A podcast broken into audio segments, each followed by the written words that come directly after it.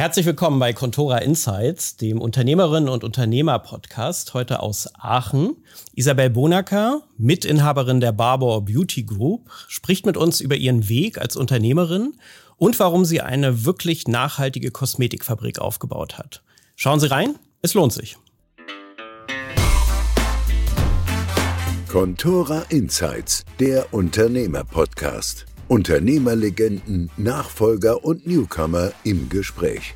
Was treibt sie an? Was treibt sie um? Was sind die großen Learnings ihres Lebens und wie gehen sie mit Herausforderungen um?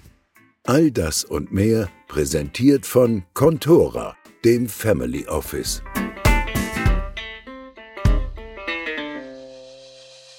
Isabel, ich möchte heute dich vor allen Dingen als Unternehmerin kennenlernen und sichtbar machen, aber es wäre trotzdem klasse, wenn wir mit deinem Unternehmen starten. Magst du kurz erzählen, was hinter Barbour steht?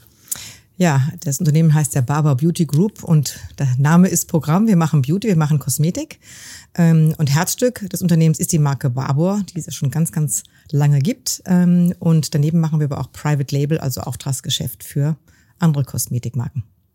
Wenn ich es richtig verstanden habe, die, die Ursprünge gehen in die 50er Jahre zurück, wirklich ein Mann-Unternehmen im wahrsten Sinne des Wortes und heute ein internationales, großes Unternehmen. Was waren aus deiner Sicht so die, die Highlights, also wenn wir so schnell mhm. mal durchspulen? Mhm. Genau, also fairerweise müssen wir da am Anfang starten. Genau. Also 1956, ähm, da gab es tatsächlich diesen Dr. Michael Barbour, also da gab ein sehr begnadeter Biochemiker, der damals noch in Köln das erste Barberprodukt entwickelte, das Hüöl. Das ist ein mhm. wasserliebendes Öl zur Gesichtsreinigung, das wir übrigens bis heute noch im Programm haben. Und ähm, das muss man sich wirklich sehr schlicht vorstellen. Also vielleicht nicht wie eine Garage wie bei Steve Jobs, aber sag mal, also es war ein, ein Kölner Hinterhaus. Ähm, und das waren die Anfänge des Unternehmens. Und äh, der nächste, glaube ich, größere Schritt äh, war dann, ähm, als mein Großvater an Bord kam. Ähm, der fand äh, diesen Markenclaim vom Dr. Barbour, biomedizinische Naturkosmetik und mhm. die damit zusammenhängenden Rezepturen, die fand er so stark, dass er sagte, da will ich investieren. Also er war damals auch also Unternehmer, hatte aber eine pharmazeutische Fabrik und hat im Grunde das erstmal als Beteiligung sozusagen äh, gehalten und hat aber auch mitgebracht, glaube ich, einen guten Blick ähm, auf ein mögliches Geschäftsmodell. Mhm. Ähm, man braucht ja immer so, denke ich mal, als Startup braucht man so ein USB, das war in Form der Rezepturen der Fall. Und mein Großvater hat dann das Geschäftsmodell mit an den Tisch gebracht und hat gesagt, ähm, wir positionieren uns im Markt der Profikosmetik, also in, in einem Nischenmarkt und hat mhm. im Grunde dann diese Marke Barbour ähm, ausschließlich über Kosmetikerinnen vertrieben. Das waren eigentlich die Anfänge von Barbour. Und ähm, ja, und das war wirklich ein ganz, ganz kleines Unternehmen. Das ist dann auch äh, dann in den 70er Jahren auch nach ähm, Aachen gekommen. Mhm. Und hier haben wir eben auch die große eigene Wertschöpfung aufgebaut, was ja so ein Markenzeichen von Barbour ist, dass wir wirklich über Labor, Produktion, Abfüllung, Logistik alles selber machen. Ähm, also ich würde sagen, das war auch ein Meilenstein. Ähm, und dann kann man eigentlich fast jeder Dekade auch irgendwie so einen, einen weiteren Schritt zuordnen. Also zum Beispiel die beginnende Internationalisierung, also dass man Barbour überhaupt mal in den ersten Auslandsmärkten bekam. Ähm, dann immer auch, würde ich sagen, das Thema Nachhaltigkeit, was wir immer so aus mhm. der Zeit heraus gemacht haben. Da gab es auch ganz, ganz frühe Meilensteine, können wir nachher noch drüber sprechen, ähm, die wir zum Zeitpunkt gemacht haben, als es eigentlich noch nicht en vogue war, nicht so diskutiert wurde ähm, und vielleicht auch noch nicht gefordert wurde vom Gesetzgeber. Ähm, und dann würde ich schon sagen, sag mal, war so in den, als die 2000er so anfingen, Ende der, der, der ersten Dekade, ähm, äh, wurde so ein bisschen die Marke aufgefrischt, dieses Sortiment aktualisiert. Mhm. Das war dann mhm. auch notwendig, weil die schon vielleicht so ein bisschen angestaubt war. Und dann würde ich schon sagen, war ein Einschnitt dann 2014, als die dritte Inhabergeneration am Start war, mein Cousin Martin Grablowitz und ich, ähm, weil wir dann ja die Entscheidung getroffen haben, dass wir ähm, ja, auf Multi-Channel-Vertrieb gehen. Ähm, und ich würde sagen, das war auch eine große, große Weichenstellung. Und die nächste haben wir gerade vor den Füßen, nämlich wirklich äh, eigentlich die Marke jetzt global zu machen und ein Global Player zu werden.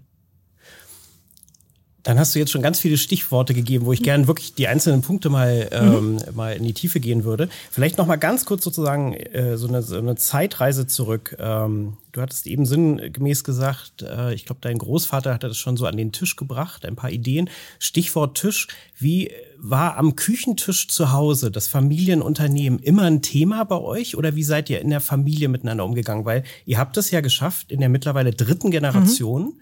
das als Familienunternehmen zu erhalten.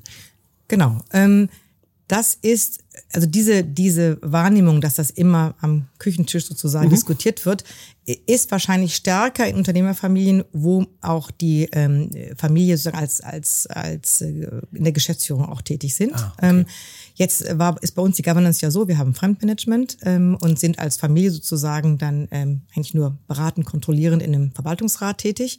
Ähm, aber ähm, natürlich muss jede Generation lebt das auch ein bisschen so aus, wie es irgendwie passt. In der zweiten Generation war es so, dass meine Tante ähm, hier wirklich auch operative Rollen vor Ort wahrnahm. Mhm. Das heißt, bei ihr ist das mit meinem Cousin, mit dem Martin, ist ganz viel am, am sozusagen zu Hause diskutiert worden. Äh, mein Cousin sagt immer so, Barbara war eigentlich ihr, ihr viertes Kind. Ja. ja. ja. Ähm, mein Vater, der eben auch noch einen Fulltime-Job in der Pharmaindustrie hatte, der war auch im Verwaltungsrat, aber hatte eben darüber nicht so viel operative Oberfläche hier mhm, mhm, und kam eben einfach mehrmals im Jahr hier zu den Sitzungen und zu den wichtigen äh, Veranstaltungen. Und deswegen war das bei uns viel weniger ähm, ein mhm. Thema. Also man sieht eben auch, es haben wir eine Generation, aber der Weg dahin sieht eben sehr unterschiedlich aus, je nachdem, wie eben dann die entsprechende zweite Generation involviert war. Das ist insofern ein interessanter Punkt, weil wenn ich es richtig verstanden habe, du bist Juristin. Also im ersten Augenblick sah das für mich so aus, als wenn du jetzt nicht das Lebensziel hattest, sofort bei Barbour einzusteigen. Täuscht das oder mhm. wie, wie bist du sozusagen dann dazu gekommen? Ja, also ich hatte Unternehmertum äh, gar nicht auf dem Schirm und okay. Barbour hatte ich irgendwie auch nicht auf dem Schirm. Also ich meine, wusste schon, das ist ein Familienunternehmen und es gab immer wieder auch Anlässe, wo uns das allen auch irgendwie bewusst war. Aber ähm, ja, meine Eltern haben, haben uns im Grunde auch sehr frei gelassen, äh, uns eine Ausbildung und einen Berufswunsch zu suchen, der uns eben liegt. Und äh, ich wollte immer Journalistin werden und ja. habe eigentlich Jura angefangen zu studieren mit Berufsziel Journalismus. Das war mhm. eigentlich mhm. der Ausgangspunkt, bis ich eben dann so Mitte des Studiums feststellte, naja, ich will eigentlich lieber Sachen machen als drüber schreiben. Aber selbst dann kam ich noch nicht auf Unternehmertum, was echt erstaunlich ist, wenn man überlegt, dass man eigentlich so ein Familienunternehmen da im Rücken hat. Ähm, aber das äh, ist mir dann irgendwie auch nicht eingefallen. Ähm, so habe ich mich irgendwie dann über verschiedene andere äh, Stationen irgendwie weitergehangelt und im Grunde erst im Rückblick festgestellt, dass äh, ganz viel davon war eben Unternehmertum. Ja, mhm. also mhm. Ähm, im Grunde, wenn man etwas unternimmt, ist das eben auch unternehmerisch und äh, das heißt nicht immer, ich muss was gründen oder ich muss jetzt hier irgendwo irgendwo in Nachfolge gehen. Mhm. Also ich glaube, ganz ganz viel, was ich gemacht habe, war so ein mich selber suchen und auch finden, nämlich in dem das unternehmerisch sein eigentlich mein Ding ist und äh, ja, der Auslöser war eigentlich dann, dass ich dann wirklich auch Unternehmer kennengelernt habe bei einer meiner beruflichen Stationen bei mhm. Ashoka, mhm. eine gemeinnützige mhm. Organisation, die eben Social Entrepreneurship eigentlich hochgebracht hat. Das waren sozusagen war noch ein Startup und da ja. habe ich eben fünf Jahre meine Startup-Erfahrung gemacht im Aufbau dieses Unternehmens und äh, da habe ich so viele Unternehmer kennengelernt, äh, sowohl bei den Social Entrepreneurs, aber auch bei den Familienunternehmern, bei Startup-Unternehmern, die ich alle da aufgesucht habe, um sie zu begeistern als, als Unterstützer. Äh, und da habe ich gesagt, oh, das will ich auch machen. Und dann im Grunde habe ich gesagt so, hm, wir haben doch Barbour. Da frage ich doch mal nach, ob die mich gebrauchen können. Mhm. Also sozusagen von, äh, also, also äh, im Nachhinein erscheint es logisch, ja. aber auf der anderen Seite kam die Motivation. Du hattest auch bei McKinsey mal gearbeitet, mhm. ne? Das, aber im Prinzip ist es ja überall ein Umfeld, wo man sehr stark mit unternehmerischen Ideen, mit, mit Gestaltungswillen zu tun hat. Das mhm. war so ein bisschen der, der Katalysator für dich? Ähm, könnte ich jetzt gar nicht sagen, weil ich doch am Ende denke, ähm, also Unternehmertum hat, kann man nicht gleichsetzen mit, ich mache was mit Wirtschaft oder ich mache was mit mhm. BWL, sondern ich mhm. glaube, Unternehmer sein ist eben wirklich ein Mindset. Ähm, also ob man das wirklich so in Ausbildung oder in Station, berufliche Stationen gießen kann, weiß ich gar nicht, weil es einfach eine Haltung ist. Wie ähm, schaue ich auf Chancen? Wie schaue ich auf mhm. Risiken? Ähm, wie sehr äh, äh, verfolge ich einfach ein Ziel, etwas Neues zu schaffen? Ähm, ob ich das jetzt bei McKinsey eingeübt mhm. habe, weiß ich nicht. Okay. Aber es war sicher eine gute ähm, äh, Station für mich, um jetzt das zu machen, was ich jetzt mache, weil ich jetzt von der Rolle her ja nicht Manager bin oder operativ Ausführende, sondern ich bin ja quasi Aufsichtsrat. Mhm. Und ähm, da geht es ja auch nicht um selber machen, sondern mhm. es geht darum, dass andere machen und dass man über Fragen ähm, sozusagen auch seinen Mehrwert bringt. Und äh, insofern bin ich total dankbar für die Station. Mhm. Aber war ich jetzt da unternehmerisch? Hm, dann müsste man ja sagen, alles, was bei McKinsey rauskommt, sind Unternehmer, aber das sind ja meistens, nee, meistens Manager. Nee, äh, korrekt, ja, genau, deswegen, deswegen. Nee, das, das fand ich ganz, ganz spannend. Also dieses Bild von dir, Unternehmer sein, ist primär Mindset.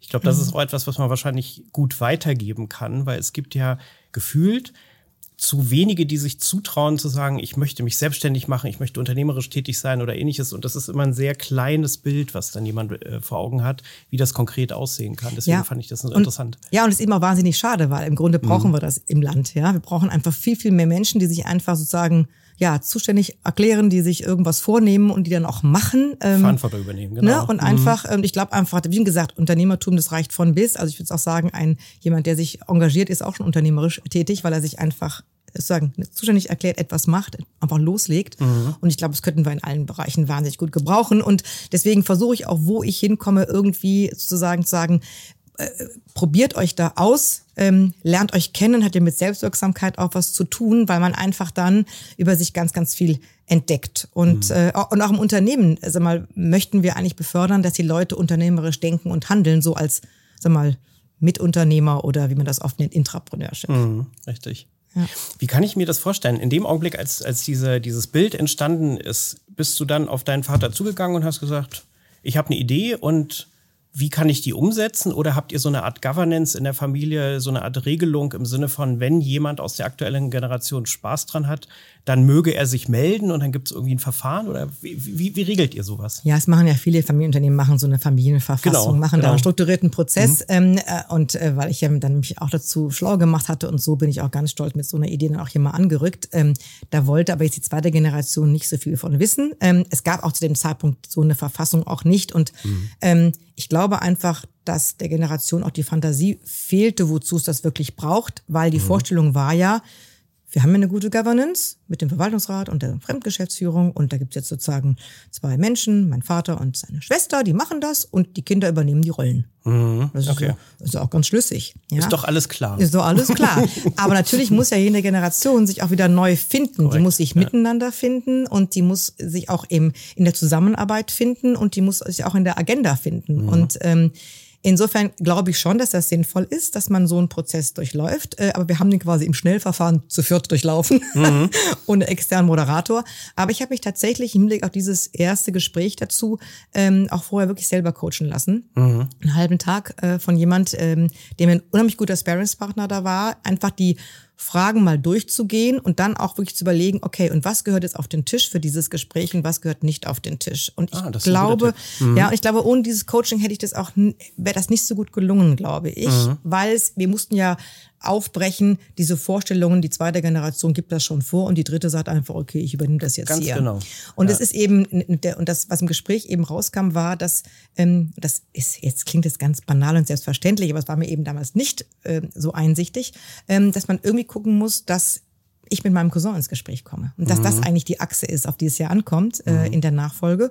Und das ist eben ganz gut geglückt. Man konnte also das, diese Vorstellungen von der zweiten Generation alle so stehen lassen. Aber ich habe immer wieder sozusagen haben mein Cousin und ich uns einfach miteinander verabredet. Und ähm, das war dann so vielversprechend, dass ich dann meinen Traumjob bei Ashoka aufgegeben habe und äh, habe hier angefangen vor zehn Jahren.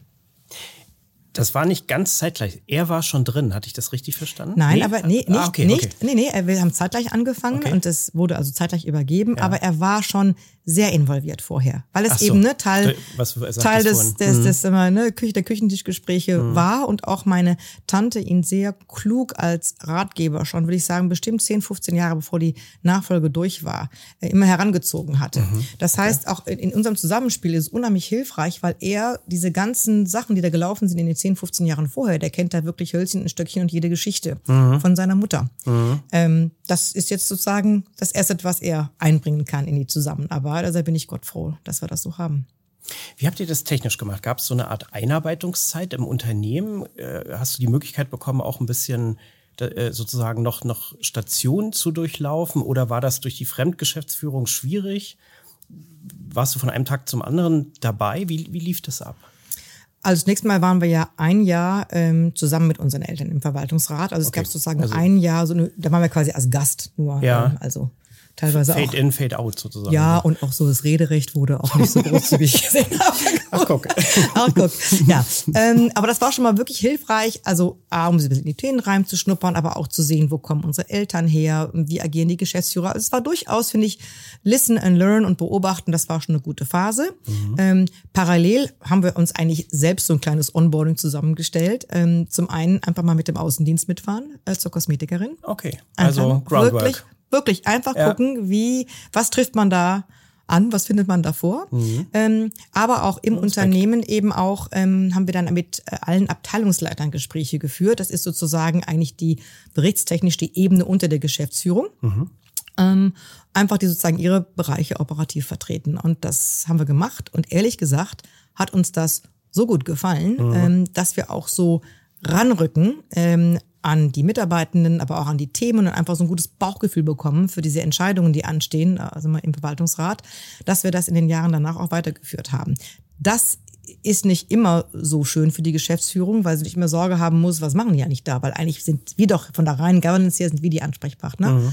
Ähm, aber am Ende, glaube ich, äh, passiert da nichts, was sie fürchten müssen und es wächst wahnsinnig viel Gutes daraus, ähm, sodass selbst ein, ein Coach, den wir hier haben, ähm, der unsere Führungskräfte äh, coacht, äh, mal sagte, ja, kann ich mit Ihnen mal ein Gespräch führen und so? Und dann, ja, ich muss mit Ihnen mal sprechen über diese Abteilungsleitergespräche und wir zogen auch schon den Kopf ein, ja, zwischen die Schultern, weil das natürlich also nicht die reine BWL-Lehre ist, ja. Aber er sagte, irgendwas ist gut daran, machen Sie Ja. das ruhig weiter. Also ja, das machen wir. Und dann ist natürlich schon so, dass auch unser, also das hat jetzt nicht nur mit der Einarbeitung zu tun, aber es begann in der Einarbeitung, dass wir einfach nicht bei wichtigen Kundenevents, wichtige Mitarbeiter-Events immer auch dabei sind. Ähm, Und zwar immer so ein bisschen danach, stellt das einen Mehrwert dar, dass wir dabei sind oder stellt es für uns einen Mehrwert dar? Und danach entscheiden wir das eigentlich und eigentlich nicht danach, wie es im BWL-Lehrbuch steht. Und beim Finden dieser, dieser Rolle, ne? Ähm, Gab es da irgendeinen Aha-Effekt, wo du erstaunt warst, dass es dann in der Praxis doch anders war, als du dir es in der Theorie vorher vorgestellt hast? Sowas höre ich häufig, häufig, deswegen frage ich nur, oder? Doch, also, also es ist sicher so, sagen wir mal, ähm, Aha-Effekt. Ja, also was, Ja, was, was sicher, doch was, was glaube ich sicher eine eine Umstellung ist, einfach, wenn man davor gewohnt war, man macht das alles selber. Ja, und in einem Startup, da steht man auch selber am Kopierer. Ja? Also es ist wirklich, da macht man alles. Und dann sozusagen jetzt hier zu sehen, okay, was ist jetzt hier meine Aufgabe? Was ist sozusagen mein Beitrag und was ist er auch nicht? Und äh, das kann man vielleicht so ein bisschen vergleichen. So, man hat irgendwie einen großen Ballsaal und unten sozusagen, da tanzen die Paare alle wunderbar im Kreis und man steht oben auf dem Balkon. Und die Frage ist jetzt, bleibe ich auf dem Balkon oder tanze ich auch mal kurz mit? Aber dann muss ich auch wieder zurück auf den Balkon. Also ich glaube einfach so ein bisschen dieses ne, Wechsel zwischen der reinen ähm, Aufsichtsrat, Verwaltungsratsrolle und auch diesem Ranrücken wieder. Ich glaube, das ist etwas, was die größte Umstellung war, wenn man vorher in einem operativen Job oder im Managementjob selber war. Diese Governance mit den Fremdgeschäftsführern, das hatte ich verstanden, kam schon von deinem Großvater. Ne? Also das ist, ist ein roter Faden. Äh, Die hilft eher sozusagen in dieser Konstellation oder, oder äh, ist, ist sozusagen der größte Konflikt potenziell mit den Geschäftsführern im Sinne von, da will jetzt jemand uns ins Geschäft reinreden? Also ist diese Governance, empfindest du die als positiv in Summe oder war das etwas, wo ihr ganz am Anfang erst gegenseitig sozusagen miteinander arbeiten äh, musstet, um diese Rollenabgrenzung vorzunehmen? Nee, man muss ganz klar sagen, das ist für uns ein totales Erfolgsrezept mit dem Fremdmanagement. Und ich glaube auch nicht, mit gutem Grund hat mein Großvater das auch so installiert in erster Generation. Also ich glaube, er war nie offiziell Geschäftsführer, aber er war immer da. Ach so, okay. Ähm, Aber er hat immer gesagt, so lass das mal die Profis machen. Ähm, und ich glaube tatsächlich, natürlich kann es sein, sag mal, dass man auch Talente für eine operative Geschäftsführung vielleicht findet im, im, in der Familie. Aber die Wahrscheinlichkeit, dass man, wenn man den externen Markt dazu nimmt, die besseren Profis findet, die ist dann doch höher. Ähm, und ich glaube, wir sind wahnsinnig gut gefahren mit dieser Fremdgeschäftsführung. Es ist aber auch uns gelungen, glaube ich, auch wirklich ähm, Geschäftsführer zu finden, die eben Profis auf ihrem Gebiet sind, aber auch mit unternehmerischem Geist unterwegs sind und auch mit dieser wahnsinnigen Verbundenheit zum Unternehmen. Also ich glaube, man muss auch, wenn man als Fremdmanager tätig ist in Familienunternehmen, muss man auch diesen Cultural Fit irgendwie haben. Ähm, also deswegen, das halten wir ganz, ganz hoch und es ist in der zweiten Generation auch super gelaufen und deswegen haben wir das als dritte Generation überhaupt nicht in Frage gestellt. Das ist einfach ein totales Erfolgsrezept.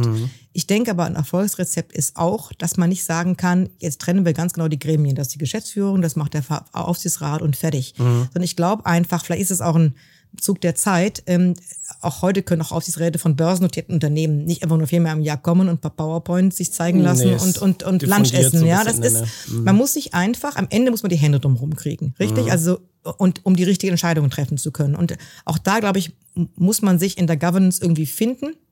Wo man das Beste fürs Unternehmen machen kann. Und natürlich ist das ein Bereich, wo es auch Konfliktpotenzial geben kann, weil natürlich muss man auch den Geschäftsführern ihren operativen Freiraum lassen ja. und all diese ganzen Themen. Mhm. Aber es ist ja klar, es gibt ja immer eine Informationsasymmetrie zwischen denen, die jetzt jeden Tag da sind und die, die nicht so da, da sind. Das muss irgendwie auch bedient werden. Und ich glaube, wenn man aber am Ende sagt, wir haben einen gemeinsamen Kompass und der gemeinsame Kompass ist, was ist das Beste für Barbour, mhm. dann kann das gelingen, mhm. weil man im Grunde dann frei von kann an Sensibilitäten oder Eitelkeit oder irgendwas, Befindlichkeiten entscheiden kann.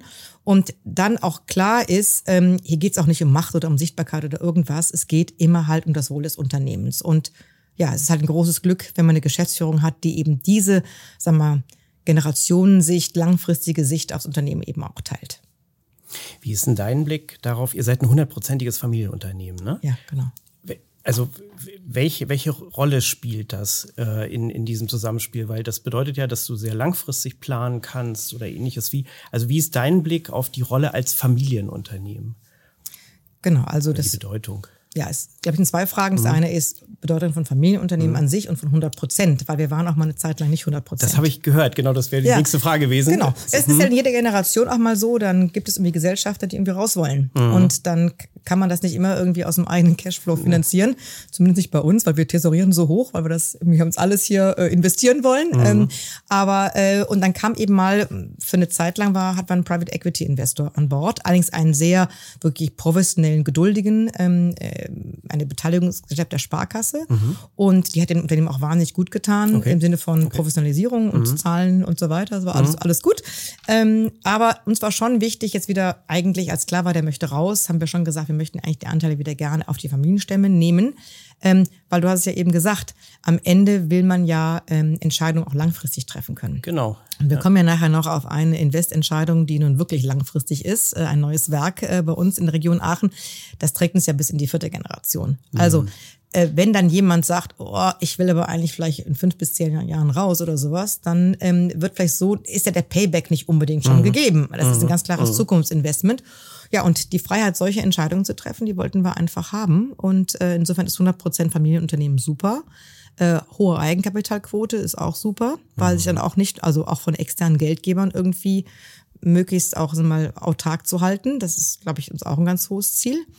Und über allem schwebt das Thema Familienunternehmen, weil das natürlich auch ähm, etwas ist, was uns ein wahnsinniges äh, Gepräge gibt, eine langfristige Ausrichtung, aber auch im Miteinander mit Mitarbeitenden, mit Partnern, ähm, mit Kunden. Also man kann sich einfach darauf verlassen, hat ja mit Vertrauen auch was zu tun, dass es uns irgendwie noch mal eine Weile gibt und dass wir irgendwie da sind. Ähm, mhm. und, ähm, und das ist auch gerade in, Zeichen, in Zeiten von Transformation auch ein totales Asset, wenn man einfach ähm, ja da so ein Pfund hat, so eine Heritage. Mhm.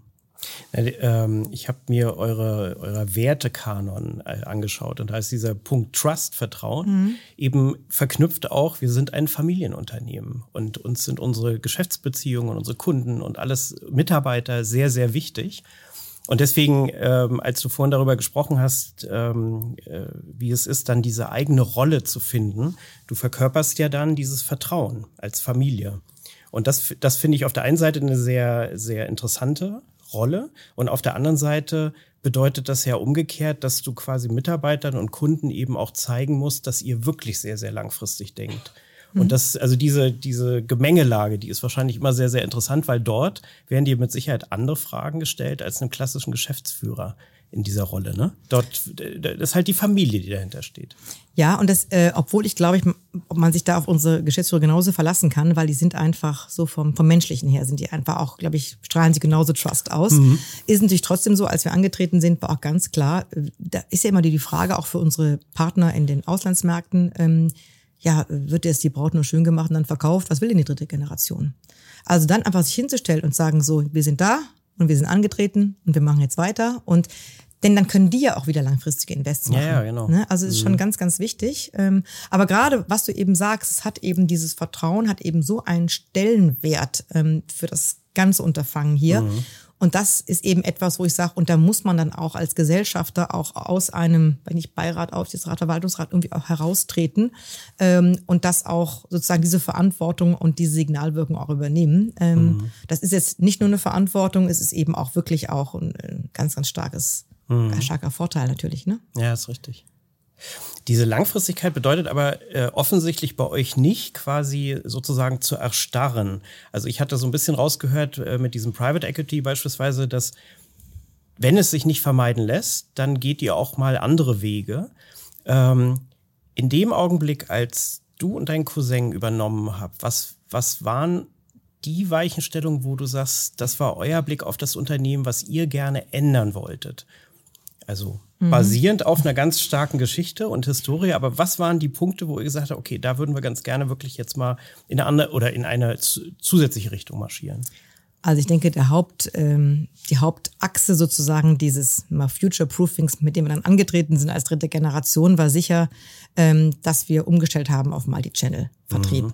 Und zwar natürlich hatte mein Großvater andere Vorstellungen für das Unternehmen. Äh, der wollte, hatte gesetzt auf den Nischenmarkt, Profikosmetik, Barber gibt's nur bei der Kosmetikerin. Das war sozusagen das Geschäftsmodell. Mhm. Ähm, denn sein Credo war immer, ich möchte lieber ein großer unter den Kleinen sein, als ah, okay. ein kleiner unter den Großen. Ja. Also Großen waren die großen Kosmetikkonzerne, die, ja. wir, die wir auch alle so kennen. Und äh, die hat er sogar mal äh, in den Anfang der 60er Jahre aufgeschrieben unter der Überschrift Zehn Gebote. Ja, Und wer, wer bibelfest ist, weiß, die sind, die sind in Stein gemeißelt. ähm, ähm, das heißt, dies, von dieser Heritage kamen wir, aber mein mhm. Großvater konnte ja auch nicht wissen, wie sich die Welt verändern ja, würde richtig. und die Konsumenten sich verändern würde. Ja. Und auch, welche Möglichkeiten sich durch E-Commerce und Social Media auftun würde, um auch als Kleiner bei den Großen mitzuspielen und das auch international. Mhm. Deswegen war eigentlich schon klar und ich glaube, das war auch ein bisschen überfällig, mhm. ähm, dass wir das machen müssen mit Multi-Channel. Das war sozusagen die erste Achse des Future Proofings und gleichzeitig aber auch dann jetzt, und das ist vor allem jetzt unsere große, sagen, Hauptaugenmerk, eben auch die Globalisierung der Marke. Und dass da ganz, ganz viel Potenzial liegt äh, für die Marke und letztendlich die Zukunft des Familienunternehmens, das war uns irgendwie klar und das äh, war aber halt beides eine, ist eine Riesentransformation. Mhm. War das etwas, was ihr praktisch mit den, mit den Geschäftsführern zusammen dann richtig entwickelt habt? Oder seid ihr sowieso offene Türen eingelaufen, so nach dem Motto, okay, jetzt haben wir auch das Backing der Familie? Letzteres. Letzteres, okay. Ja, muss man mhm. wirklich sagen. Ähm, und deswegen sage ich auch, es war auch überfällig und Zeit, weil am Ende, wenn man eben so mitunternehmerische ähm, ja, äh, Leaders hat in der, in der Firma, dann ähm, muss man die auch mal machen lassen. Wenn die mhm. das Gefühl haben, sie immer noch irgendwie angebunden sind, ähm, dann geht das nicht. Ähm, aber ich verstehe auch total die Entscheidung der zweiten Generation, dass die sie getroffen haben, wie sie getroffen haben. Die waren auch alle gut und richtig zu ihrer Zeit. Deswegen haben wir auch wirklich, würde ich sagen, ein richtiges Schätzchen vorgefunden, als wir das übernommen haben. Aber es war auch klar, dass wir das irgendwie in diese Richtung treiben müssen. Du hast vorhin eine Rieseninvestition angesprochen. Das habe ich auch sofort gefunden, als ich mich äh, vorab informiert habe. Ähm, ihr habt nicht nur einfach ein neues Fertigungsgebäude gebaut, mhm. ne? Mhm. sondern das ist ja, da, da, sind, da sind Nachhaltigkeitsaspekte verwirklicht worden. Magst du mal erzählen, was dort alles für Gedanken dahinter sind? Weil ich hatte es gelesen und habe gesagt, wow, das äh, ist von der Größe und von der von von vom Ambitionsniveau ganz offensichtlich High Level. Ja, so kann man das sagen. Ähm, ja, aber wie gesagt, wir haben uns einfach 2018 in der Situation gefunden, wir sind jedes Jahr zweistellig gewachsen, wir wachsen auch seitdem jedes Jahr zweistellig. Und das muss ja alles produziert werden. Mhm. Die ganzen Tiegel und Tuben und Flaschen und vor allen Dingen Ampullen, die müssen ja irgendwo produziert werden. Und wir platzen hier aus allen Nähten, haben überall noch Lager angemietet und da ist etwas und da ist etwas. Also es war klar, wir brauchen irgendwie mehr Kapazität. Ähm, und dann ist eben nach vielen, vielen Analysen hm, eben die Entscheidung gefallen, wir bauen ein neues Werk und wir bauen das in der Region Aachen. Genau. Also mhm. Aachen hat leider nicht geklappt, gab es irgendwie keinen passenden Bauplatz. Deswegen sind wir vor die Tore von Aachen nach Eschweiler gegangen. Mhm. Es ist aber auch klar, dass wenn man dann sowas macht, also wirklich Produktion betreiben in Deutschland, mhm. an diesem Standort, dann muss man das auf eine gewisse Art und Weise machen. Und für uns war vollkommen klar, es muss ein super nachhaltiges Werk sein, also mhm. mit höchsten Nachhaltigkeitsstandards und mit einem hohen Grad an Energieautarkie. Und das ist eben gelungen mit diesem Barber Beauty Cluster. Ähm, es ist, äh, denke ich mal, eine der nachhaltigsten Kosmetikfabriken der Welt. Ähm, schon gebaut wie ein Niedrigenergiehaus, also mhm. nach KfW Standard 40, okay. was uns auch eine schöne Finanzierung eingebracht hat. ähm, und mit einer gigantischen Photovoltaik auf dem Dach und Wärmepumpen und Wärmerückgewinnung. Und äh, wir speichern Energie in alten Autobatterien, die uns der Solarstrom am Wochenende liefert. Ähm, also wirklich ein ganz, ganz tolles Paket. Im Moment haben wir eine Energieautarkie gerade schon von 30 Prozent, werden mhm. das aber ausbauen komplett. Mhm. mhm. Und ich denke, mit so etwas kann man dann auch in Deutschland bleiben und produzieren. Und das war uns eben wichtig, weil das mhm. Thema Made in Germany natürlich uns ein Teil eigentlich unserer DNA ist, übrigens auch auf unserem Markenclaim steht. Mhm. Barber mhm. heißt ja Expert Skincare Made in Germany. Mhm. Und ähm, das war uns eben wichtig, auch als Qualitätsversprechen und aber eben auch, weil wir einfach Familienunternehmen sind und am Ende auch in der Region verwurzelt sind und auch mit den Mitarbeitenden. Wenn ich, wenn ich dich jetzt sozusagen höre im Jahre 2023, dann nickt man und sagt, oh, das ist super, aber wenn ich es richtig verstanden habe, 2018 ist ja. die Entscheidung gefallen. Mhm. Das heißt, ihr habt ja wirklich euch Gedanken gemacht zu einem Zeitpunkt, wo das, also ich weiß es jetzt nicht, aber zumindest noch nicht so Mainstream war. Also es, es war euch wirklich eine Herzensangelegenheit. Ja, aber da, da muss ich sogar, müssen eigentlich ein bisschen weiter zurückgehen, okay. weil Nachhaltigkeit fing schon viel früher an. Mhm. Also wenn man mal startet als biomedizinische Naturkosmetik, würde ich sagen, gehört der wertschätzende Umgang mit Natur sowieso sozusagen zum, zum, zum Markenkern. Zum Markenkern ja. so. Mhm. Und insofern haben wir Nachhaltigkeit eigentlich schon gemacht, als es noch nicht so hieß und erst recht nicht so heiß diskutiert wurde. Mhm. Ähm, zum Beispiel haben wir auch schon in den 90er Jahren äh, Abfalltrennung gemacht, da gab es den okay. gelben Sack noch nicht. Ja, nur mal um es mal einzuordnen. Ja, ja, genau, ja. genau. Okay. Oder ähm, wir hatten dann äh, 2010 sind wir zu den Stadtwerken Aachen gegangen und haben gesagt, wir hätten gerne Naturstrom, also keinen kompensierten, also Naturstrom. Ähm, da haben die erstmal auch geguckt, was wollten ihr? Ja, also 2010, das ist auch schon eine ganze Weile her. Mhm. Im gleichen Jahr hatten wir die erste Ladesäule für E-Autos. Mhm. Ja, und ähm, mittlerweile haben wir 60. Mhm. Also das heißt, das ist eigentlich immer schon gemacht worden, würde ich mal sagen. Mh, da waren wir eher immer einen Schritt voraus. Mhm. Und äh, voraus waren wir eben auch mit unserer Green Agenda, die wir eben dann äh, 2019 sozusagen uns vorgenommen haben. Da hat sich so, ein, so eine Gruppe, ein Gremium gefunden im Unternehmen von Menschen ganz verschiedener Bereiche, verschiedene Seniorität, die eben sich mhm. überlegt haben, was wollen wir denn in Sachen Nachhaltigkeit machen. Mhm. Ähm, und ein Bereich war eben auch die Reduktion von CO2-Emissionen, äh, und zwar real. Also wir reden nicht über Kompensation, sondern über Reduktion, und zwar wirklich auch nicht auf einer Pro-Stück-Basis, sondern eine echte Tonnage an CO2. Mhm. Ähm, mittlerweile machen das auch einige Unternehmen, geben sich eine Green Agenda, aber mhm. wir haben ein, unsere eigentlich fast schon abgearbeitet, möchte ich mal sagen, äh, und stehen jetzt im Moment mhm. bei einer Reduktion von minus 37 Prozent werden die minus 50 Prozent sicher auch schaffen.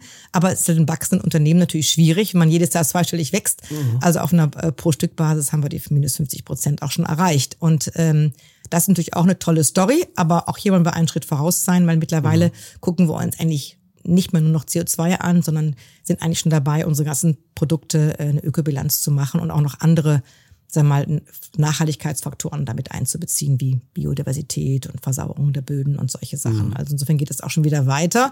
Ja. Ähm, aber man sieht eben, da sind wir immer so hoffentlich auch noch weiterhin immer einen Schritt voraus.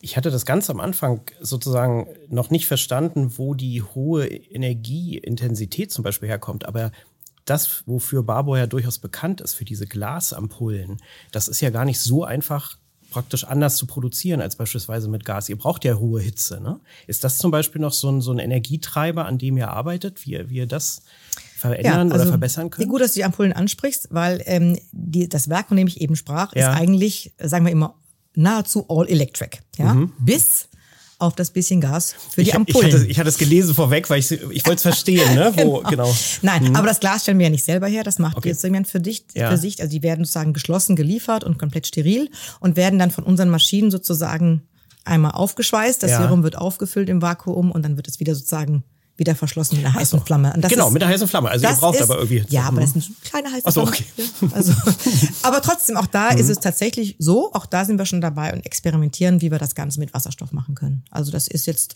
noch eine Frage der Dosierung, weil zum Beispiel bei Gas sieht man die Flamme, mhm. bei Wasserstoff sieht man das nicht. Ach so. Das muss man schon so wissen. Das okay. sind schon so, ja, ja, schon so, so kleine, mhm. äh, der Teufel liegt im Detail bei diesen Sachen. Mhm. Ähm, wir hatten gerade so ein bisschen über die Zeitachse gesprochen. Äh, was mich nochmal interessieren würde, so, also das, was du erzählt hast, klingt für mich nach einem sehr konsistenten und sehr konsequent verfolgten Plan in jeglicher Hinsicht. Internationalisierung, diese, diese Nachhaltigkeitsaspekte. Es gab doch hundertprozentig auch, äh, sagen wir mal, ähm, Situationen, wo irgendwas nicht optimal gelaufen ist. Auf der Zeitachse würde mir so 2020 die Pandemie, eure Kosmetikerinnen mhm. oder Kosmetiker machen zu, dürfen nicht öffnen.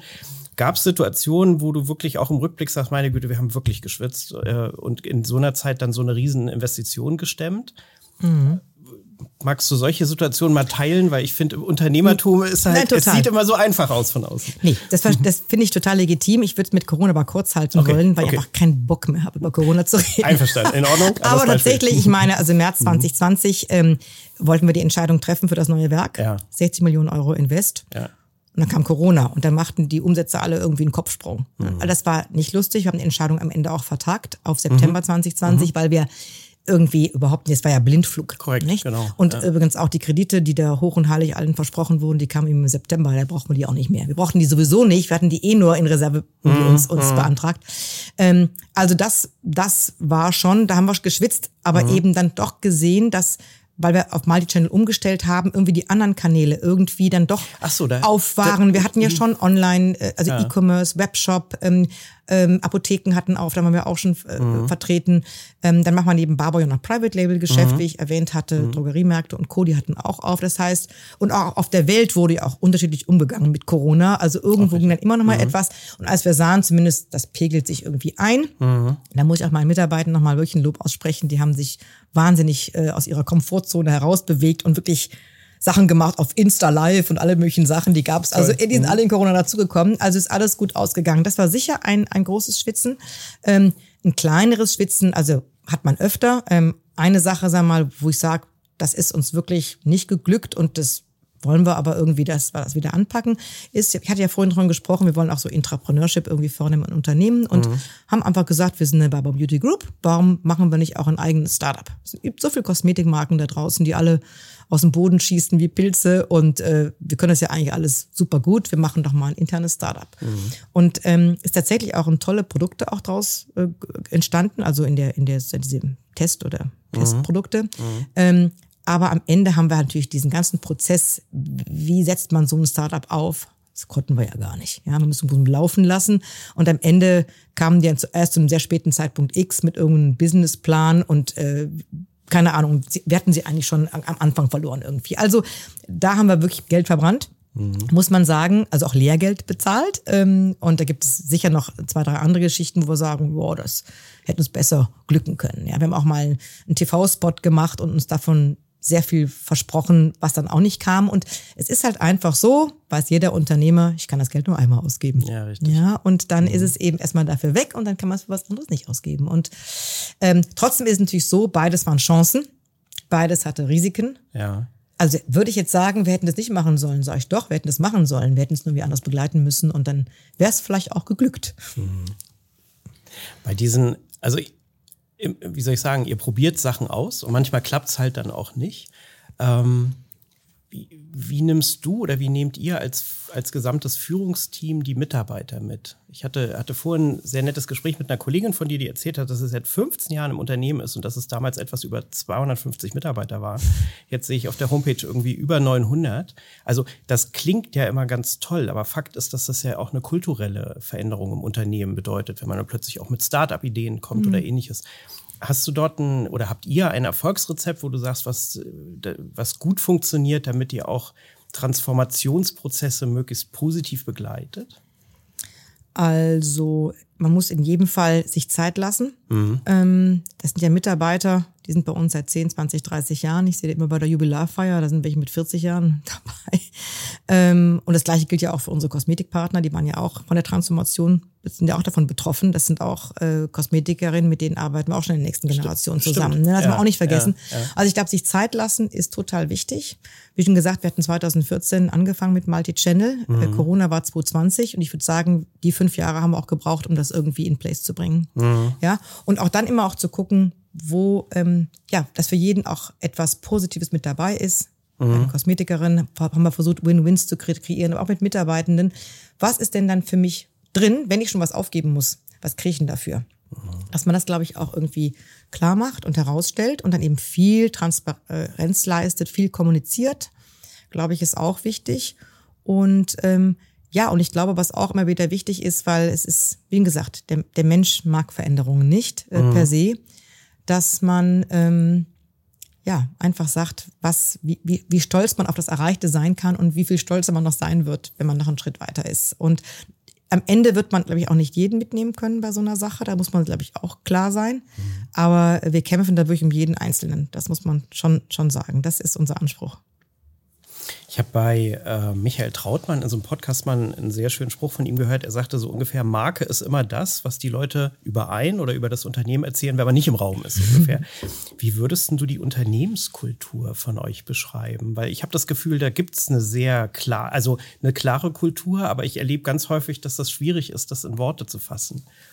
Ich will mich da gar nicht hervortun, dass ich das in Worte fassen kann. Also ich würde auch sagen, das ist für mich auch etwas, was man irgendwie spürt. Mhm. Ich höre immer wieder, dass wenn wir ähm, neue Leute einstellen, die dann unten, sagen wir, in der Empfangs Empfangsbereich warten, damit sie abgeholt werden und in ihre Interviewsituation geführt werden.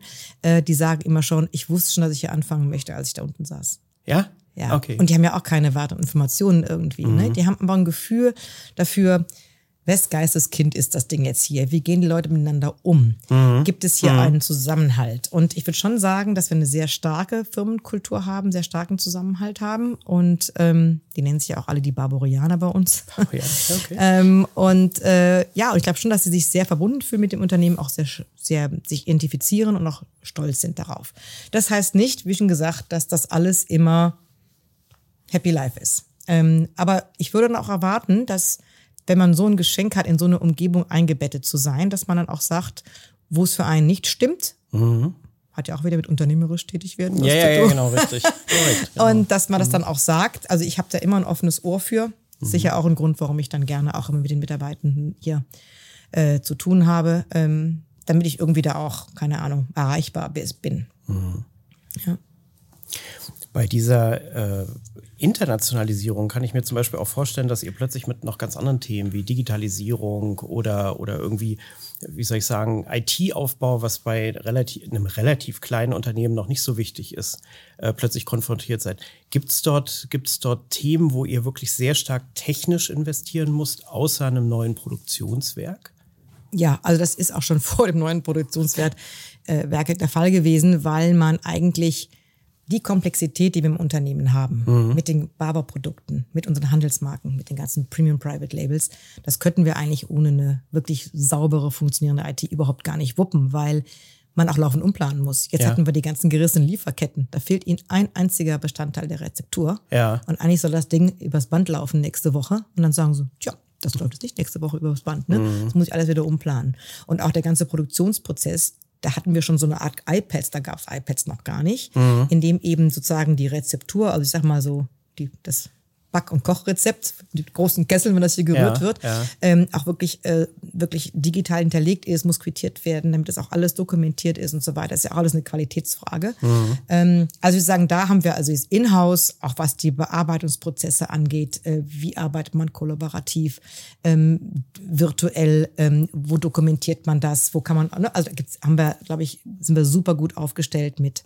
IT. Aber ich glaube, was du eher meinst, ist so Richtung Markt. Ne? Ja. Ähm, was macht man mit dem ganzen Thema, wenn man irgendwie Multi-Channel macht, dann mhm. erlebt man den Kunden irgendwie in einem Offline-Touchpoint und im E-Commerce und wie kriege ich das irgendwie übereinander? Korrekt. Genau. Es wird immer komplexer sozusagen. Wird immer komplexer mhm. und natürlich will man diese Daten haben, weil da kann man nur besser mit werden. Und ähm, da haben wir aber auch schon vor ein paar Jahren mit, äh, mit angefangen, das eben zu systematisieren. Das Problem ist natürlich, dass wenn wir, ähm, sag mal, an, eine Apotheke reinverkaufen, haben wir nicht zwingend den Sellout von denen, die Sellout-Daten. Also mhm. wir verkaufen an die, das kann man natürlich, da haben wir die Daten zu, aber was mhm. verkaufen die raus?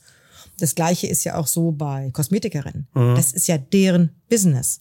Also wir haben jetzt gesagt, können wir bitte einfach auch zu eurem besten irgendwie Datenteilen machen. Mittlerweile machen wir mit 300, 400 Kosmetikinstituten, gibt es ein gemeinsames Kassensystem, das eben dann Daten liefert so. und auslesbar ja, ist. Ja. Dadurch gewinnen wir das jetzt. Ja. Aber so, dass das, ihr nicht in ein Lager liefert und dann wisst ihr aber nicht, was daraus passiert, sozusagen. So, ne? das, ja, was okay. da am Ende rausgeht. Mhm. Ja.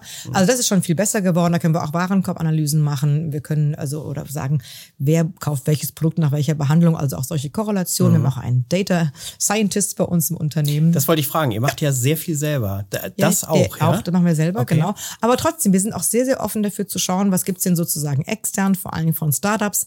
Wir haben eine ganz äh, kreative Innovationsabteilung, die jetzt erstmal mal ähm, alle möglichen KI-Tools für Ja. uns zum Beispiel auch ähm, rausgesucht hat, äh, mit denen wir arbeiten können. Äh, zum Teil machen wir das schon. Auf unserer Website gibt es so einen äh, Skin Coach heißt das. Das ist eben auch im Grunde eine KI, wo man ein Foto von sich macht. Mhm. Und auf das Grund des Fotos stellt ihr eben gewisse Fragen und analysiert gewisse Partien und gibt dann eben auch eine Produktempfehlung. Ähm, aber das kann man auch jetzt äh, ausweiten für äh, zum Beispiel auch ähm, Tools, die ähm, eine KI beinhalten, die uns zum Beispiel den Ersatz von äh, Wirkstoffen in der Rezepturverarbeitung anbieten und solche Sachen. Ja, Also es gibt da ja. wirklich tolle Sachen und da sind wir sehr, sehr offen für und sind, glaube ich, auch, glaube ich, sehr experimentierfreudig, da auch mit Startups zusammenarbeiten. Gibt ja tolle Startups hier im Aachener Raum. Und auch sonst haben wir, glaube ich, ganz gut äh, das Ohr an der Schiene ähm, und bieten auch vielen an, pilotiert das doch bei uns. Wir sind meist mal ein Kunde und äh, wir probieren das mal aus bei uns im. Lager Ja, oder sowas. Wir hatten ja. zum Beispiel, gab diese Google Glasses, gab es auch mal eine Zeit lang. Mhm. Ja, gab es auch von einem Aachener Startup, die hatten wir hier pilotiert. Mhm. Bei uns im Lager, weil da sind die Startups froh, wenn sie es mal auch ausprobieren können Ja. und wir lernen auch davon und so findet das eben statt mit der Digitalisierung. Und, und ähm, du hattest, glaube ich, gerade so eine Innovationsabteilung oder Mhm. so angesprochen. Also ha- habt ihr das institutionalisiert im Sinne von, dass es halt im Unternehmen immer wieder ausprobiert wird? Oder von wo kommen die Impulse? Weil, also das interessiert mich. Mhm. Die, die meisten Unternehmer beschreiben, sie müssen versuchen, eigentlich das Unternehmen in sich agil zu halten. Mhm. Und das sagt sich ja einfach, aber du musstest ja auch die Rahmenbedingungen schaffen.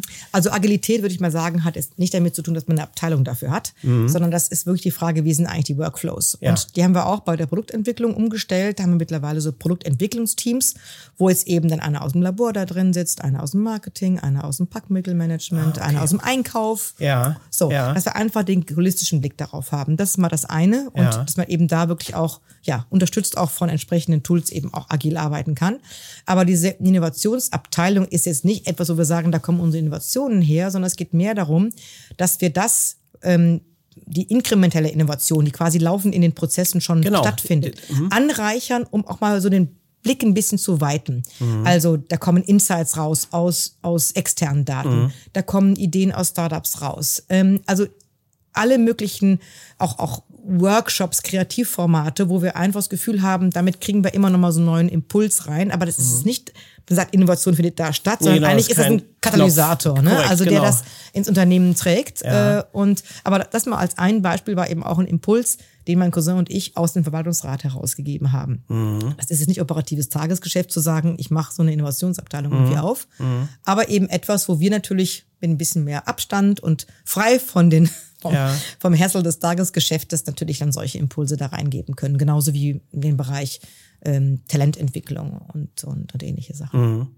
Na, den Eindruck hatte ich vorhin schon, als du von dieser Aufgabenteilung gesprochen hast, dass praktisch ein guter Unternehmer soll ja möglichst viel am Unternehmen und gar nicht so viel im Unternehmen arbeiten. Und durch eure Governance ist das vielleicht sogar ein weiterer Erfolgsfaktor, dass ihr dadurch Impulse mit reinbringen könnt, ohne quasi de- den, dem Management permanent reinzureden. Das klingt für mich so ein bisschen auch was, was so Innovationen Genau, angeht. aber auch da gilt, also man kann jetzt nicht sagen, der Verwaltungsrat ist jetzt irgendwie derjenige, der die Strategie macht. Das macht die Geschäftsführung genauso. Ähm, aber einfach ähm, manchmal eben auch zu sagen, okay, es ist jetzt alles gerade viel, aber das ist jetzt wirklich ganz dringend, das müssen wir uns jetzt angucken, weil es strategisch so relevant ist und dann muss eben alles andere mal irgendwie ein bisschen hinten dran fallen. Oder ja, einfach mal so von der anderen Warte aus ausgucken. Ähm, Aber wenn es jetzt nicht, äh, wenn es keine Resonanz findet bei der Geschäftsführung, weil die sagen, so wir spinnen die eigentlich, ist klar, da, ja, darf dann würde so- das auch nicht funktionieren, sondern es geht, glaube ich, mehr darum, dass wir ja gemeinsam schauen, äh, was sind die Weichenstellungen, die wir treffen müssen. Und wir hatten ja vorhin drüber gesprochen, man muss es einfach halt sehr früh machen. Ähm, wer zu spät kommt, den bestraft das Leben. Ja, da ist, also ist ja immer wieder was dran. Deswegen, wenn du auf das Unternehmen guckst, ähm, wo, wo siehst du eigentlich die, die größten Wachstumschancen? Also weiterhin in dieser Internationalisierung. Ich hatte verstanden, du kommst gerade von einem, von einem Treffen von euren ganzen äh, Auslandspartnern. Oder ähm, äh, das andere war ja, dass ihr sozusagen die Geschäftsfelder erweitert habt und damit euch noch direkte Zielgruppen oder ähnliches erschlossen habt. Was, was ist deine Vision sozusagen vom, vom zukünftigen Wachstum? Also, wie schon gesagt, Barbour ist die- das Herzstück des Unternehmens und auch der größte Umsatzanteil. Ähm, und deshalb müssen wir uns erstmal auch darum kümmern. Und davon kommt ja auch alles Gute für die anderen Bereiche. Ähm, und da ist es schon ganz klar, es geht um Internationalisierung. Also ich sage mal Globalisierung, weil eigentlich ist Globalisierung ja eigentlich mehr als Internationalisierung. Also international sind wir ja schon, auch schon gewesen, als wir angefangen haben vor zehn Jahren. Aber global heißt ja eben, mit welchem Mindset gehe ich gehe ich ran in die Märkte? Habe ich eine globale Brandcom? Sprechen wir eigentlich alle Englisch? Ähm, ist das abrufbar für die Länder und auch anpassbar auf die lokalen Märkte? Ähm, also äh, mache ich überall Multichannel. Also insofern würde ich immer gar nicht mehr sagen, es geht darum, wir wollen in andere Märkte, sondern wie machen wir es in den Märkten? Mhm. Erzählen wir wirklich die, erschaffen wir da das gleiche Produkt- und Markenerlebnis, ja? Und auch, sind wir auch wirklich auch im Multi-Channel, auch in den ganzen Kanälen, wo wir hier auch sind. Denn sonst muss man sich ja vorstellen, wir sind ja auch alles globale Consumers. Ja. Und dann sieht die Marke, keine Ahnung, in Castrop-Rauxel total anders aus als am Flughafen Istanbul und ähm, äh, als wieder in, in einem Mall in Dubai. Und das Ziel wäre natürlich, dass wir da sozusagen eine One Barber hinbekommen. Und das ist natürlich mehr als zu sagen, ja, ja, die wollen auch ein bisschen Geld im Umsatz im Au- Ausland machen. Ja. Im Moment machen wir 70 Prozent unseres Umsatzes in Zentraleuropa Ja. und 30 Prozent außerhalb. Okay, Und die, und die Idee ist es umzudrehen. Also mit einem weit- weiteren Wachstum in 2030 eigentlich das zu stehen, dass wir 70 Prozent außerhalb machen von Zentraleuropa und 30 Prozent in Zentraleuropa. Also dann sozusagen abgewandelt nach deinem Großvater ein, ein großer unter den großen. Mal gucken, weiß ich gar nicht. Also ich würde sagen, von als familiengeführtes Kosmetikunternehmen sind wir vielleicht auch schon gar nicht mehr so klein. nee, deswegen, also den Eindruck habe ich auch, aber gut, ich, ich Also gebe zu, ich kenne mich in der Branche jetzt zu wenig aus. Nein, es gibt sicher auch da börsennotierte gro- große äh, Multinationals und so, aber ich würde sagen, als familiengeführt sind wir, glaube ich, gar nicht mehr so klein. Aber im Grunde, wie gesagt, möchten wir gern auch ein bisschen klein bleiben, was zumindest das Miteinander angeht. Okay. ähm, Isabel, nochmal zu dir zurück. Ich, ich äh, empfinde dich als sehr, als so, so ein Powermensch sozusagen. Also du, du, du kümmerst dich um, äh, um das Unternehmen, um Familien. Du hast, glaube ich, diese, ähm, diese, diese teilweise Coaching, Mentoring-Funktion, die dir wichtig ist. Ähm, vorhin hast du so ein bisschen mir einen Einblick gegeben, sozusagen in deinen Tagesablauf. Wie, wie, wie kannst du eigentlich abspannen? Oder also empfindest du das hier eigentlich gar nicht als Arbeit oder gibt's, schaffst du dir Inseln, äh, wo du, wo du entspannen kannst, um wieder kreativ zu sein? Also wenn ich jetzt hier für Barber unterwegs bin, dann ist das, gibt es mir ganz, ganz viel Energie zurück. Also Ist so, insofern, oder? ja, So, das, das ist so. so Das aus, ist so. Mhm. Ähm, aber die Reiserei, die damit verbunden ist und Hotels und Packen, vor allen Dingen Packen, Mhm. Outfits zusammenstellen, die Haare machen, gut, oder die heute nicht sehen, ne?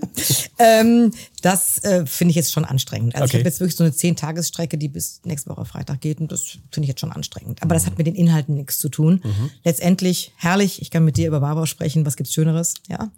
Und äh, das zu machen, also ich bekomme da ganz, ganz viel zurück. Heißt aber eben nicht, dass ich nicht auch mal müde und erschöpft bin und ähm, dann gehe ich bei irgendwie in die Natur mit meiner Family und dann singe ich gerne und äh, dann lade ich die Akkus schon wieder auf, denke ich. Und wann kommen dir die besten Ideen? Also wo du dann, wo dann die drei Geschäftsführer wieder sagen, oh, jetzt hat er sie wieder einen Kreativitätsschub. Gibt's da irgendwas? Ich finde das immer ganz spannend, weil es, ich habe die, die äh, interessantesten Antworten schon auf die Frage bekommen. Ähm, also meistens, wenn ich eben spazieren gehe oder Rad fahre, weil irgendwie, da kann man ja auch nicht viel anderes machen, als darauf zu gucken, dass man nicht stolpert und nicht, irgendwo drüber fährt. Okay, also das- mhm. ähm, also ich würde sagen, da am ehesten. Also ich habe zum Beispiel jetzt die verschiedenen äh, Speeches, die ich jetzt halten muss, äh, habe ich da vorformuliert auf dem Rad. Also gerade wenn man lange Rad fährt, mein Mann und ich machen lange Radtouren, ähm, dann äh, kommt man, so kommt man auf ganz gute Formulierungen schon mal, genau. Genau. Und, und das mit Ideen ist es ähnlich, aber ich glaube, das Wichtige ist einfach, dass man auch nicht nur so nach innen guckt, sondern immer nach außen guckt. Also ich äh, lese viel äh, über das äh, Wirtschaft und Politik und Zeitgeschehen und versuche einfach dann, ja, einfach, höre viele Podcasts ähm, Ja.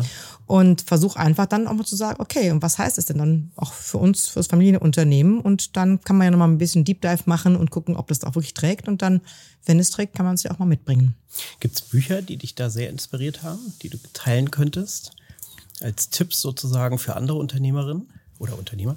Also ich habe jetzt gerade mal äh, wirklich durchgearbeitet, ähm, äh, so eine ganze Reihe, ähm, wie man ein Startup eigentlich aufbaut Okay. ähm, und auch ähm, durch auch als Corporate Startup eben auch, wie man das begleiten muss. Das finde ich für mich jetzt wahnsinnig relevant. Ähm, ansonsten lese ich wahnsinnig gern einfach Unternehmerbiografien, Ja. ähm, weil aus jedem zieht man sich was raus. Man sagt so, ja, ist ganz schön, das ist, ist gut, ja, kann man auch machen. Und insofern, ich habe auch in, meiner, in meinem Handy so eine App, wo ich mir alles, was ich irgendwie sehe und mitkriege oder höre, auch eben auf der Konferenz wieder sage ich, das machen wir. Ja, das speicher so. Das speichere ich mal ab, genau. Und das heißt ja nicht, dass dann was wird, aber Nee, nee, man muss den Radar schon, glaube ich, breit halten und dann kann man es immer noch kleiner funneln, sozusagen. Wie wichtig ist dir das, dass es vielleicht irgendwann die vierte Unternehmergeneration gibt. Ist das etwas, was, was dir wichtig ist als Wert an sich und was du in der Familie auch propagierst? Also mir ist das total wichtig. Die Frage ist immer nur, was ist der richtige Weg dahin? Mhm. Ähm, weil es gibt ja, ne, von, von, haben wir auch bei meinem Cousin und mir gesehen, von äh, mach dir mal, was du denkst und wenn du dann so findest, gut, wenn nicht, auch gut. Ja. Äh, oder eben, bitte, du sollst in diese Richtung auch gehen. Da ist ja, mhm. ne, das, das zwischen fließt der Mississippi, ne? ähm, ähm, ja, es ist mir wichtig, weil ich ähm, natürlich, sag mal, das ist ein totales Schätzchen und hier hängen auch mittlerweile schon über 900 Familien dran und so weiter. Also und ich finde und aber ich muss auch sagen, es, es, ich würde es auch der nächsten Generation einfach wünschen, weil es einfach eine tolle Aufgabe ist, ähm, die einfach total lohnend ist. Wie gesagt, ich bekomme ganz viel Energie zurück daraus. Also schon deswegen würde ich mir das wünschen. Mhm. Und den Weg, den wir im Moment eingeschlagen haben, ist eigentlich, dass wir eben einmal im Jahr auch so einen Next Gen Day machen. Da Macht werden, okay. ja, da mhm. werden die sozusagen ab alle, die so in dem Jahr 18 sind oder werden, ja. ab dann eingeladen mhm. und haben hier eben ein Jahr, ein, einen Tag mal was zu tun. Und erleben eben das Unternehmen mit allem, was dazugehört, von Produktion über andere Bereiche, aber auch, ich lade auch Mitarbeiter ein und sage eben, erzählt doch mal, was macht denn so mhm. Marketing mhm. und so.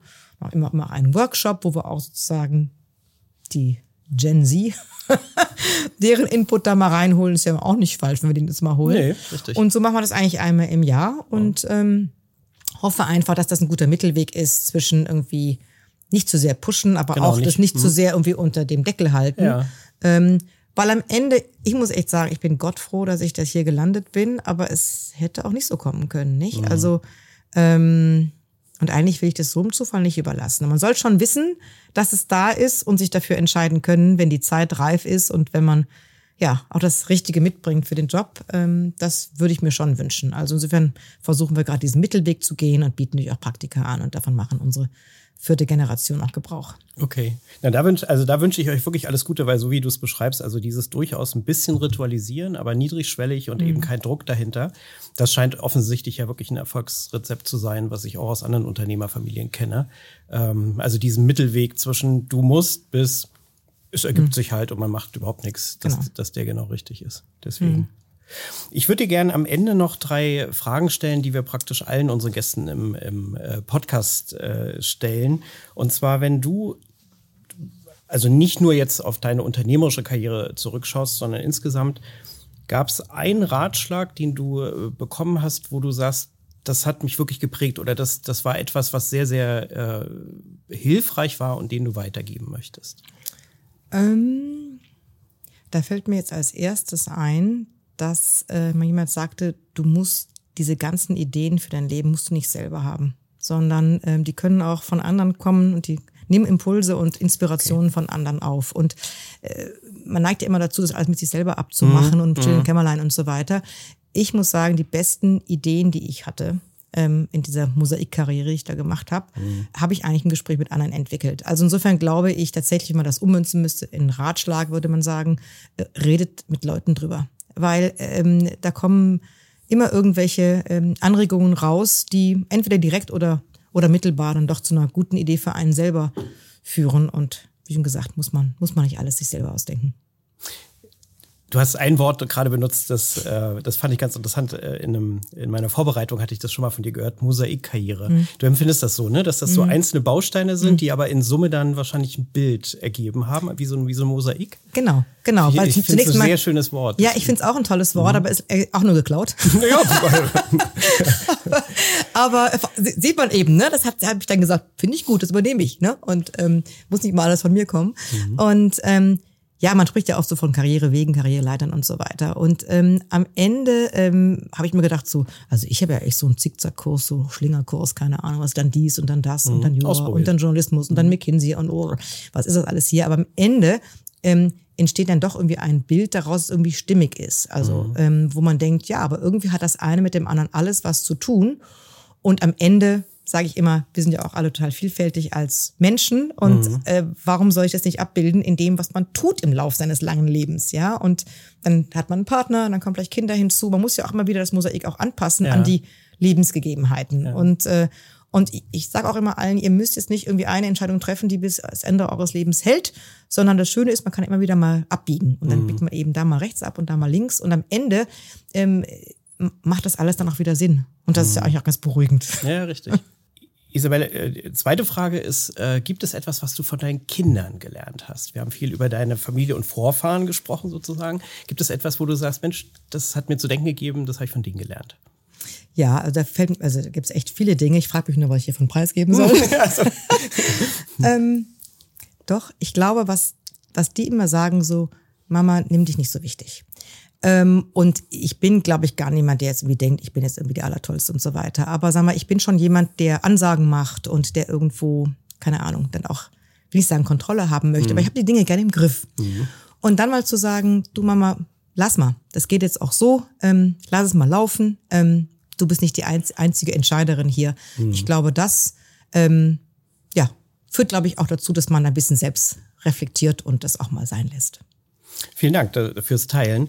Ähm, die letzte Frage hat was mit dem Claim meines eigenen Unternehmens zu tun, Vermögen verstehen. Mich würde mal interessieren, wie du den Begriff Vermögen definierst. Was verstehst du darunter? Das ist interessant. Also wenn ich jetzt nicht wüsste, von welchem Unternehmen du kommst, mhm. würde ich Vermögen als die Summe der Talente und Möglichkeiten irgendwie sehen und gar nicht jetzt finanziell. Also ich würde es tatsächlich nicht finanziell sehen.